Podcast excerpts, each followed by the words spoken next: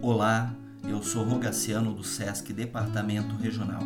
Neste episódio do Página Sonora, o podcast de literatura da Rede de Bibliotecas do SESC Santa Catarina, vou ler um trecho do livro Guatá, uma coletânea de contos escritos por Flávio José Cardoso, publicado em 2005 pela editora Record, que nos conduz a um passeio pelas reminiscências da infância do autor. Desde menino que Tobias vê a serra encantado. É tão bonita, ergue-se ali perto e ao mesmo tempo tão longe. Em dias bem limpos até parece que estendendo o braço dá para alcançá-la. E no entanto, é um outro mundo, ou quase. O que existe para se ir até ela é uma vereda para aventureiros a cavalo. Comenta-se a construção de uma estrada de verdade. Sabe Deus para quando?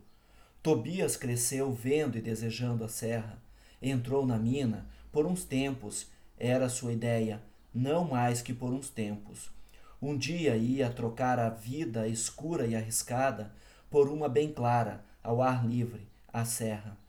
Devia ser muito bom respirar lá em cima, disse muitas vezes a Angeliça, os dois ainda namorados, e ela aprendeu a ter o mesmo desejo Casaram. De vez em quando ele ia para a janela, ficava mirando e pensando. Ela vinha e, por algum tempo, acompanhava-o na silenciosa admiração da paisagem. Nunca esquece. Um dia ele chegou em casa dizendo que ainda ia comprar uma coisa. Fez mistério. Adivinha o que eu quero comprar assim que tiver um dinheiro sobrando. Ela deu várias respostas, todas erradas. Queria comprar um binóculo, ele revelou. Seu Orestes Riqueto tinha mandado buscar um pelo reembolso postal. Acabara de recebê-lo. Deixou os que estavam na venda dar uma espiada. Na sua vez de olhar, Tobias procurou logo a serra, só que estava tudo nublado, não viu quase nada.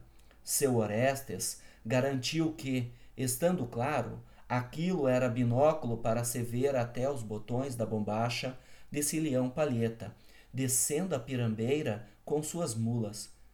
Era mesmo de vir para casa pensando no poderoso binóculo. Mas ia ser bem difícil ter um enquanto trabalhasse na mina. Tobias falava que ia comprar só por falar. Era mais uma forma de repetir o quanto queria ir morar na serra. Sem qualquer noção de preço de um binóculo, Angelissa é que acreditou que ia tê-lo. Por que não? Nem precisava, disse ela, ser como o de seu Orestes.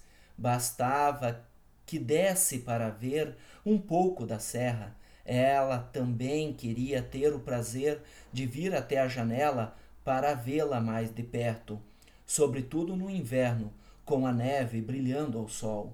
Agora, o que mais queria mesmo era estar lá, de corpo e alma, morando numa casinha que, no começo, podia ser até pior que essa da companhia em que moravam. Queria ontem e continua querendo hoje, cada vez com mais esperança. Para viver do que? Para viver do que fosse.